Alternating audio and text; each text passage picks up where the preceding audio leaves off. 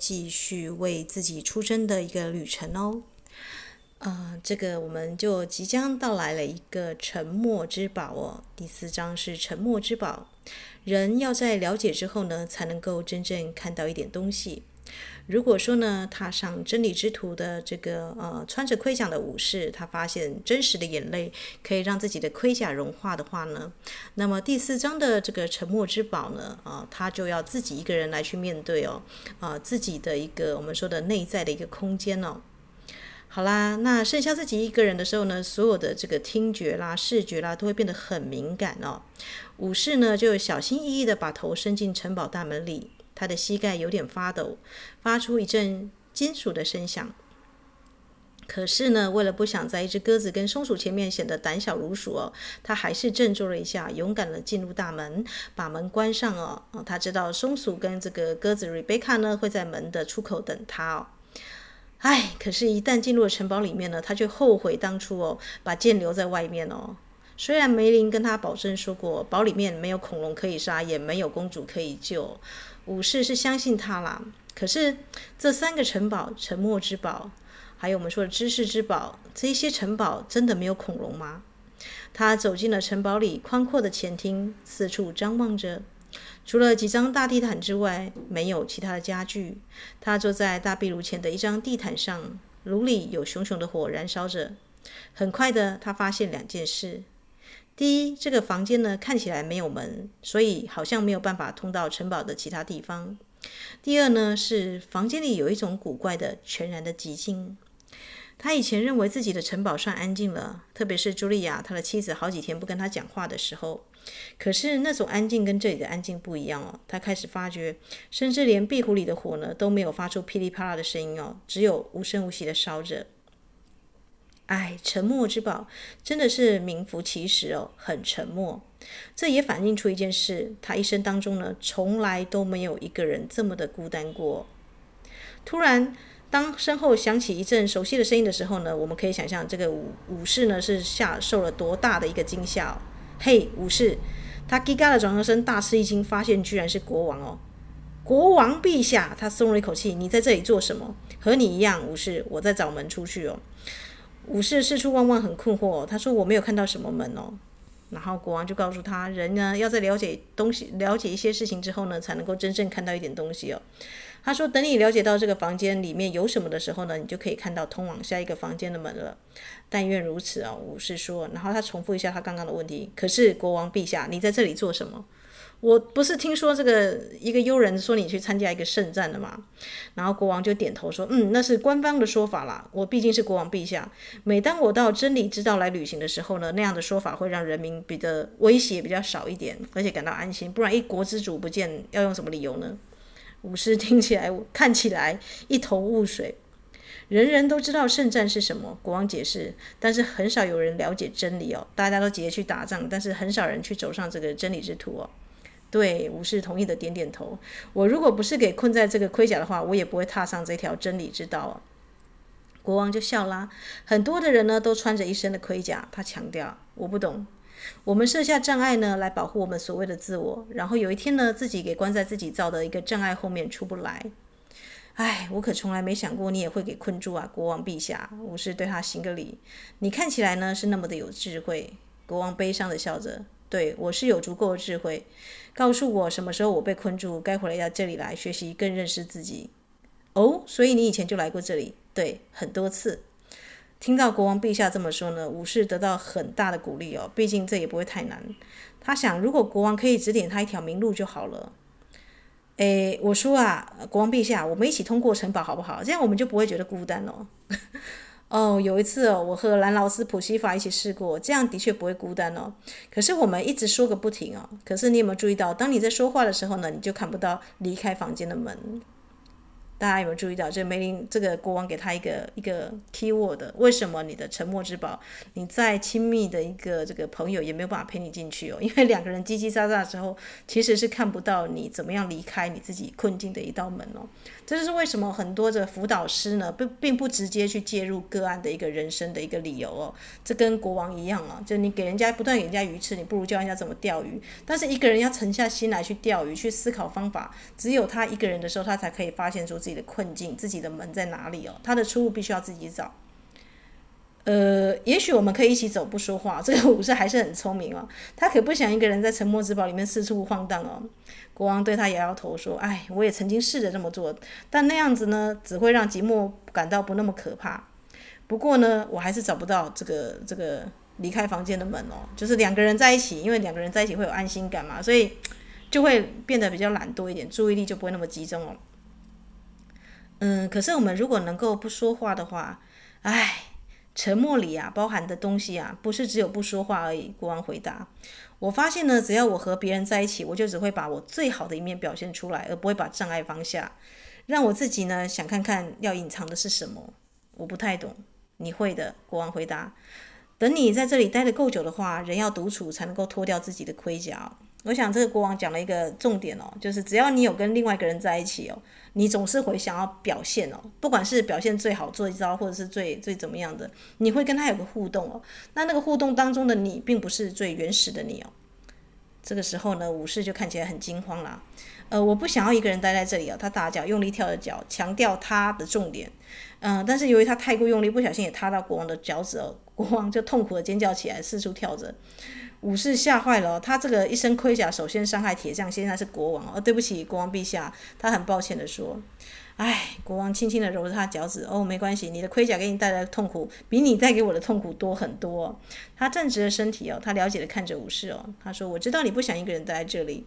我第一次来的时候呢，也是这样想，但是在这里要做的事情呢，一定得一个人单独去做。”那跛着一一跛一拐的穿过房间的时候呢，国王加一句话哦，他说：“我得走走过这扇门，继续上路了。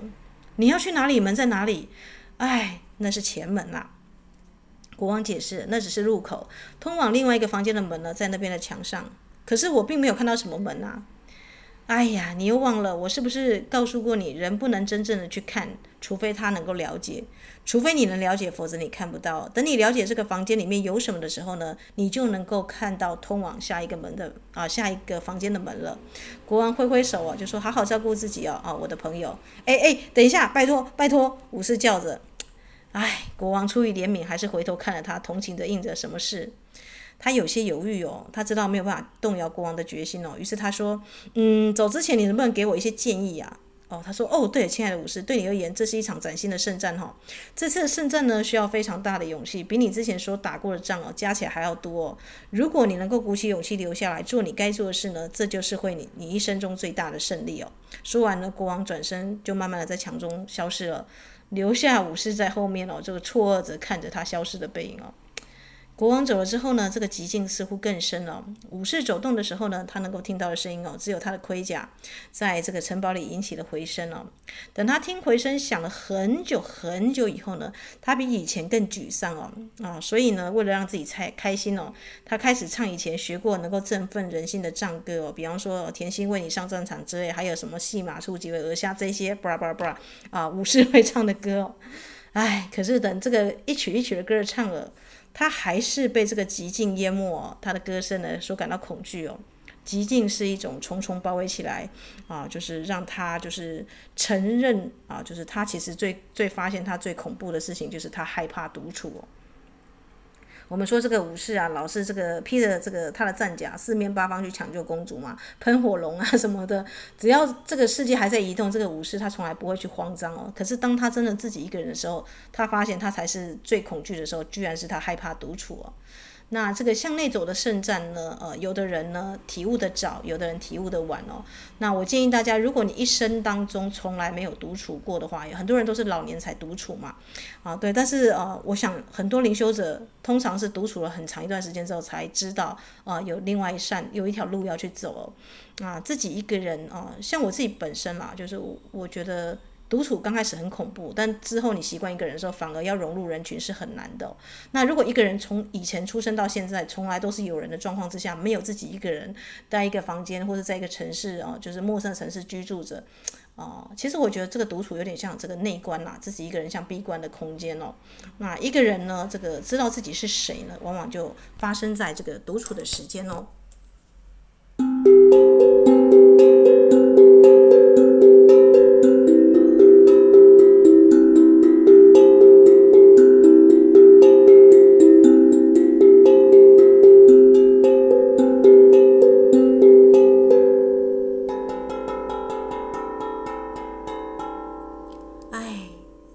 是呢他总是想要去证明他自己哦，但是他从来都没有独处过。突然呢，他在墙上就看到一道门哦，他很快站起来朝门口走了过去哦。他慢慢的打开，走进另外一个房间里。他小心的四处张望，这个房间呢跟前一个很像，可是好像有点小了一点哦，也是同样的寂静无声哦。于是呢，这个武士唱完歌之后，他又开始大声说话，打发时间了，讲任何他想到的事情哦。他谈到他小时候是什么样的啊，跟怎么样跟小孩子不同啦，啊，跟其他的人打猎啦，还有就是一些哦，就是可是呢，因为他就是读读的书不多嘛，很快的呢，因为这个武士呢，他在背背他想要这个读的书，他就很快就是又又念完了啊。于是呢，他就开始啊热情的和怕他碰到人讲话，没有人的时候呢，他就自己讲哦。啊，就像他现在做的事情一样，他得到一个结论哦，他这么喜欢说话，就是为了不让自己面对独处的恐惧哦。不知道大家有没有想过，爱说话的人哦，呃，可能呢，其实是一个怕寂寞的人哦。这点有没有就是敲中大家的心扉呢？对啊，呃，说完这些话，我们说一个人喜欢交际，一个喜欢喜欢说话，他可能内在深处有一个地方是寂寞的。哦，当然，像奥修那种是相反了，他是因为太满了，他要急着分享哦，啊、所以爱说话其实有两个面向啊。可是不管如何呢，另外一扇门呢，马上又在这个墙墙壁上显现出来哦。武士呢，很快的就开了门走了进去哦，他发现自己在一个比第二号房间更小的房子里哦。哎呀，他突然领悟了，他花那么多时间想以前做过和将来要做的事情，却没有好好享受这个当下他正在做的事情哦。然后你猜对了，另外一扇门呢又在墙壁上出现了。所以武士发现一个道理哦，他在这个房间里面，只要他有新的领悟哦，这个门总是会出现哦。那当他就是无所事事在那乱讲乱乱回忆的时候呢，这个门啊就还是一样是个墙壁哦，墙跟门哦只在他的一念之间哦，看他的领悟。啊，第四个房间居然又比前三个更够小哦，就是越来越小。这个房间是越来越缩小哦。那受了前面经验的鼓励呢，进了房间之后呢，武士做了一个到现在还没有做过的事情哦。他没有想任何事情，也没有讲话，就是无念无语哦。他就静静坐了下来，就是开始静坐，请听呢极静的声音哦。以前呢，他从来没有认真去想过，不论听任何事、任何人哦，风吹过的沙沙声、下雨的淅淅声，还有流水流过小溪的声音，这些声音其实一直都在那里，但是他从来都没有真正的去聆听过。也就是说呢，现在这个武士呢，他开始要来学会怎么样去倾听了。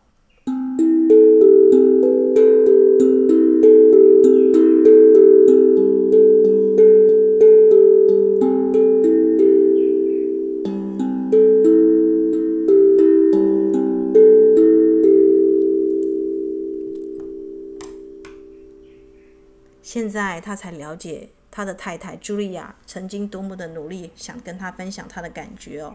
他原来从来没有真正的听他说话，特别是在他伤心的时候，他的悲伤呢提醒了武士哦，他也同样的不快乐。事实上呢，因为武士呢，他习惯穿着这个盔甲不脱下来，好扰乱他悲伤的声音哦。但他只要把面盔拉下来呢，就可以呢拒茱莉亚于千里之外哦。和一个包在铁甲里的人讲话，茱莉亚一定觉得很孤单哦。她在回想她跟她太太的相处哦，就像她现在坐在城堡里一样孤单哦。在这个像坟墓般的房间里呢，她感到的只有痛苦跟孤独哦。很快的呢，呃，她也开始能够感受到感受到她之前太太的痛苦跟孤独哦。这么多年来呢，哦，她逼她住在另外一个沉默之堡里面，她开始嚎啕大哭哦。啊，武士呢又快又痛哭了一次哦。啊，他不知道他哭了多久呢。不过眼泪从他的面盔里破涌而出哦，一直到他做的熊皮地毯呢完全的湿透哦。眼泪呢就这样流啊流的流进了壁炉，把火都浇熄了。说真的，整个房间 居然开始淹水哦。如果不是在那时候有另外一扇门在墙壁上出现的话，武士呢可能会被自己的眼泪淹淹死哦。唉，虽然哭得疲惫不堪呢，他还是爬过去哦，走到这个门前面哦，进入一个更小的房间里。他有点担心哦，这个房间会不会比他这个养马的马厩大不了多少？他大声地问：“奇怪，这些房间为什么会越来越小呢？”突然有个声音回答他：“因为你和自己越来越靠近了。”武士就四处张望，非常惊讶：“这是鬼吗？这里只有他一个人？至少他本来这么想的。可是刚刚是谁在讲话？那个声音似乎是从他身体里面发出来的，这可能吗？”对，很可能。这个声音说：“因为我是真正的你，可是我才是真正的我啊！”武士大声地抗议着。看一看你自己，这个声音说，他带着一股厌恶哦。你濒临死亡的、饿死的坐在那里哦，披着一身废铁，废铁里还有一块生锈的面盔，还卖弄着一把湿透的胡子。如果你就是真正的你，那我们两个麻烦就真的大了。嘿嘿，你要弄清楚。武士坚定地说：“我过了这么多年，也没有听到你半句话。”等听到了第一句，你就说我才是真正的我。那以前你为什么不早点宣布这个重要消息呢？这些年我一直在这里。这个声音说，可是这是第一次，你够安静，可以听到真正的自我。武士充满了疑虑啊，这个跟所有的人听到高我的声音是一样的。当你意识到你会喃喃自语，或是有另外一个声音跟你讲话的时候，很多人都觉得哦，这是精神病吧。可是我们知道，这个灵修者在静坐一段时间的时候，他会跟他真实的真我，他的高我相遇哦。他的高我才是那个真实的我，而不是他想要去像小丑一样表演给其他人看，或者是处在任何关系、卡在任何关系里面的那个我。但呃，除非一个人踏上真理之道，否则他不会跟他自己真实的这个高我相遇哦。那么武士呢？他现在就是遇到了这个声音哦，他充满了疑虑哦。他说：“哎，如果你才是真正的我，那我是谁？”这个声音很温和的回答说：“你不能一下指望就知道每件事情哦。你为什么不休息休息呢？”你为什么不休息休息呢？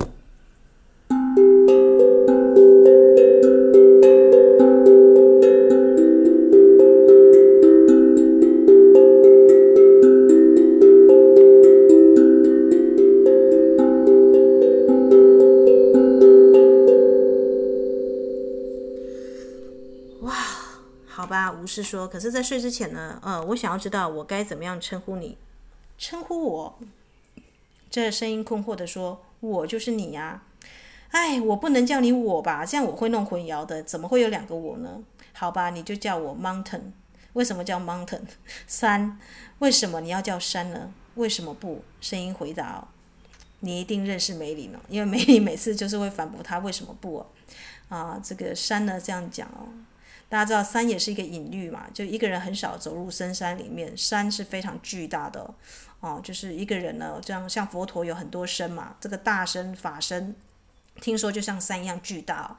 那我们现在人类的这个尺寸呢，这个大概不会超过一百一百九吧，还是两百公分？也许会有巨人啊，但最早之前我们这个。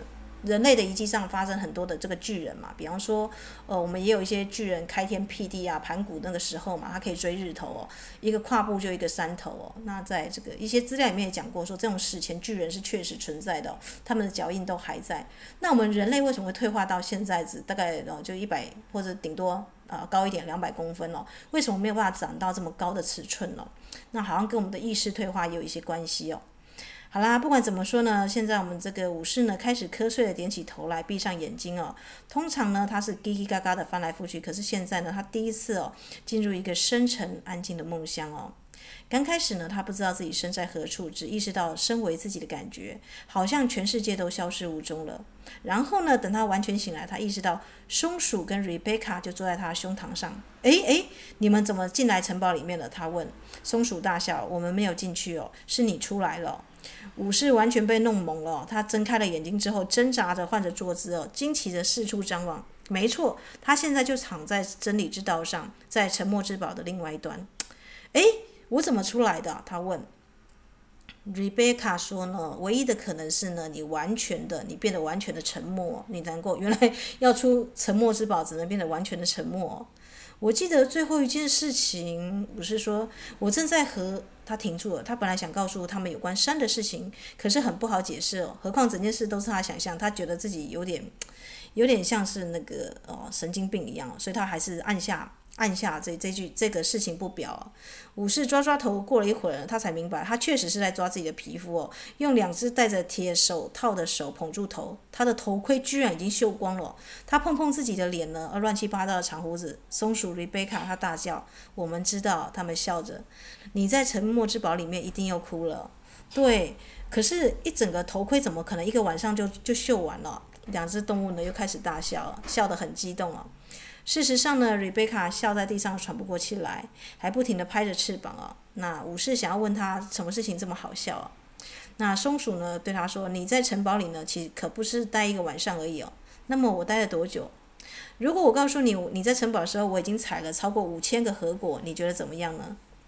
呃，我会说你疯了，不然就是塞了太多的核果。嗯，你在里面真的待了很久很久。”里贝卡呢替松鼠作证哦，无法自信的呢，武武士的嘴张得老大哦。他说：“梅林，我要跟你讲话。”这时候就像他允诺过的哦，梅林就是有个随时扣一样，就立即出现在眼前了哦。很显然的呢，武士逮到他正好在洗澡哦，因为这个法师呢全身光溜溜的，除了那把长胡子之外什么都没穿哦，而且全身都在滴水哦。呃，对不起，打扰你了。可是这是紧急事件，我。啊，没关系。梅林说：“我们法师呢，总是必须要克服这些小小的不方便了。如果有人就是救命的话，他甩掉胡子上的水呢。呃，不过再回答你的问题，真的，你真的在沉默之宝里面待了很长很长的时间了。梅林呢，总是能够让武士大吃一惊哦。他说：‘你怎么知道我想的是这个呢？’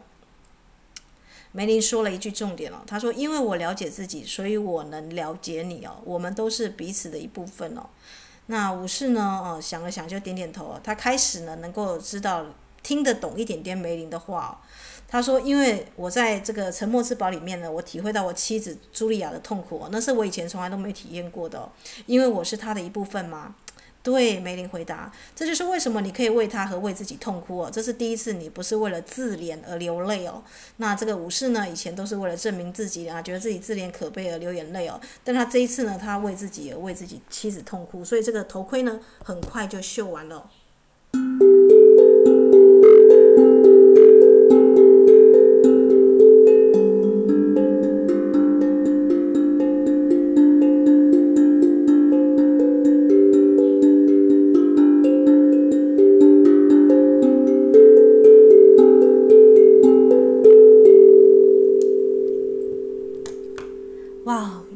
这个法师可以有他心通，是因为他能够洞察自己的所有的情绪哦。当你能够洞察自己所有的情绪，你也可以了解其他人的所有的情绪哦。这是沉默之宝的一个智慧哦。武士他现在觉得还蛮为自己骄傲的，因为他跟梅林说他的感觉哦，他表示说他能够放下他这个身为武士的一个自尊哦。梅林笑了，他说：“人哦，不必为了自己能够像个人而感到自傲哦。就像 Rebecca 呢，她是一只鸽子，但她不会为了会飞而骄傲一样哦。所以 Rebecca 能飞呢，是因为她生来就有翅膀哦。他说你会感觉，是因为你生来就有心哦。而现在你才开始用心哦，这是你本来就应该做的哦。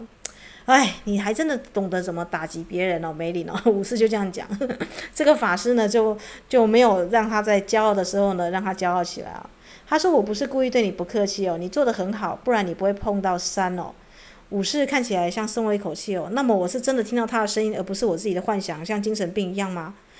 梅林笑了出来哦。他说：“不。”山反而是真实的。事实上呢，它可能比你这么多年来称作我，你的那个小我的那个我呢，还要来得更真实哦。你并没有疯，你只是开始听见你真正的自我，你的高我啦的声音。这就是为什么呢？呃，时间过得飞快呢，你却没有感觉到。我不懂。武士说：“嗯。”梅林说呢：“你通过知识之宝呢，你就会懂为什么会这个样子。”梅林说完呢，就再度消失不见了。好的，我们每个人都是这个武士哦。其实我们很多人呢，都卡在这个沉默之堡里面走不出来哦。要走出来呢，可能需要十年或二十年的时间哦。因为一个人要能够听到真实自我的声音，辨认出这个声音来，甚至能够完全的独处、体会寂寞，甚至可以不用在这个表演表现给其他人看，能够在关系里面哦，就是能够去体谅他人。这个功课其实真的很不简单哦。但是在这个通往真理的路上呢，我们知道会遇到三个城堡嘛，啊，这才是第一个城堡——沉默之宝哦。那哦，我常跟大家讲说，如果说呢，你跟一般人去解释灵修是什么呢，其实他们听不懂或把你当神经病哦，是一样的，因为他们还没遇到三哦，他们自己本身的真实的声音哦，所以他们会觉得你可能就是在讲的东西好像有点太过遥远了。但如果你跟一个有濒死经验的老人家，或是一个有睿智的老人家，跟他谈死后的世界，或是谈他。的一个这个哦，就是我们说的他真实的自己，跟他未来要去哪里哦，他可能呢，呃，就会觉得说，对你的这个呃观察呢，还有你的这个体悟呢，他能够去理解啊，所以呢，今天在这个我们的真理之道的第一个沉默之宝，只能自己去走，没有任何的伙伴的啊，这个孤独的一个城堡。但大家有没有注意到，是谁最常进去这个沉默之宝？是国王哦。如果一个人呢，他能够达到内圣外王，成为一国之王的这种能量的高的层级的程度的话，这个故事也在告诉我们哦，就是一个人呢，他的责任越大，他的需要跟自己对话，真实的自我对话，还有去能够体察民间疾苦的那个心哦，用心去感觉的那个。静默的时间可能就要更多，当然我们现在很多人都挂在手机上，对不对？一天没看到文字，一天没看到视讯，一天没看到任何新的消息，好像就会死掉一样。可是其实呢，这些都是在浪费时间哦。这只是拖拖，应该怎么讲？脱离你进入沉默之宝，去认识你真实的那个自我，像 mountain 一样这么高大的自我，几乎是哦，我们说的就是无所不知、无所不能的那个我。的会面哦，更来得远的一个就是我们说的小把戏啊，因为这个我们以前都有那个皮影戏啊、布袋戏啊，或一些呃藏人的戏法，让你以为这些事情是真的。那最障人的戏法就是告诉你说，你必须要得到某个名、某个位，你必须要有三餐有的吃，有个工作，然后二十四小时要有些事情要分配哦。啊，这种这个十十二个月是从征税制度开始的嘛，在五千年前哦，我好像跟大家分分享过，这个我们的时间不是这个样子的。那么，在这个沉默之宝里面，第一个失去的就是时间了。大家有没有注意到，这个武士以为时间好像很快，但其实时间过了很久哦。那他就是走在一条对的路上哦。所以我我跟大家分享，如果你是一个走在正确的路上，你会觉得，哎，这个时间怎么那么快就过去了？那你会看起来完全不老哦。啊。根据巴夏的说法呢，是因为你取消了时间了，因为我们很容易在浑然忘我或者做一件事情的时候忘记了时间，所以你就取消了这个老年的这个时间哦。我不知道大家听不听得懂，但是有人六十岁看起来像三十岁，有人六十岁看起来像七十岁哦，因为他们开始觉得自己时间过得很漫长，好像在变老哦。那表示说他们没有走在这个真理之道上，还没有认识我，甚至还不懂得这个我们去珍惜哦啊身旁的一些生命，他们的感觉没有用心去过他的人生啊，用脑跟用心过的一个人生呢，我们的武士呢就是做了一个最好的一个切换跟最好的示范。好了那今天的这个睡前故事呢我们就分享到这里哦。那明天呢我们要进入这个知识的城堡哦。一开始呢呃可能是要进入沉默的城堡那接下来就要进入知识的一个城堡了。究竟知识之宝是什么呢？那就下回再分享喽。